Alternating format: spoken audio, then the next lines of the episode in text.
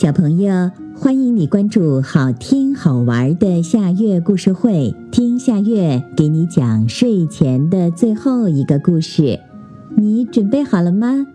现在夏月故事会开始啦！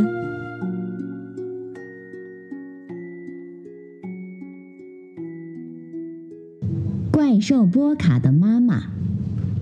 阳光明媚的早晨，乌龟妈妈急匆匆地爬到了沙滩上。今天，它的宝宝们要出壳了。小乌龟们争先恐后地从沙窝里爬出来，一个、两个、三个，九个乌龟宝宝都钻出来了。乌龟妈妈正要带着宝宝们离去，突然发现沙窝里还有一个蛋，白白的，圆圆的。奇怪，我明明只生了九个蛋，怎么还有一个？乌龟妈妈想，一定是哪个粗心的妈妈把蛋下在我的沙窝里了。乌龟妈妈不放心，就静静地等在蛋的旁边。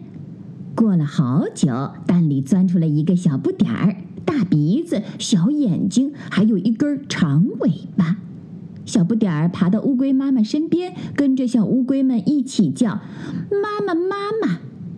乌龟妈妈留下了小不点儿，还给它起了个名字，叫波卡。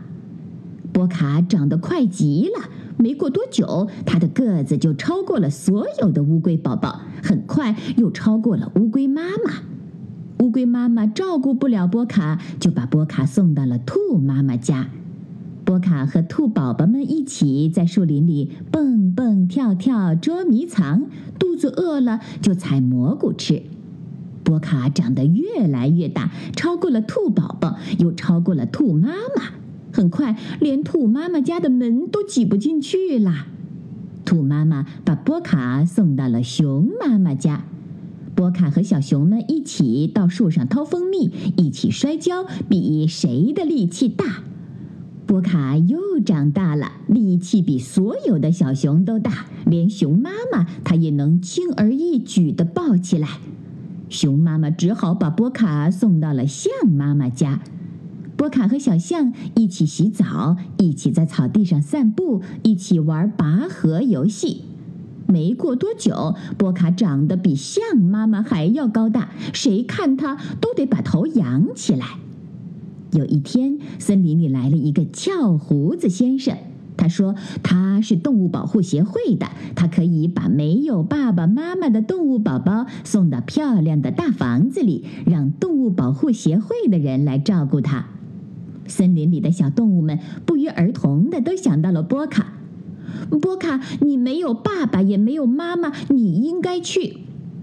乌龟妈妈爬过来，生气地说：“我就是他的妈妈。”兔妈妈、熊妈妈和象妈妈也都跑过来说：“我们都是波卡的妈妈。”波卡呢？他骄傲地说：“我有这么多爱我的妈妈，我哪儿都不去。”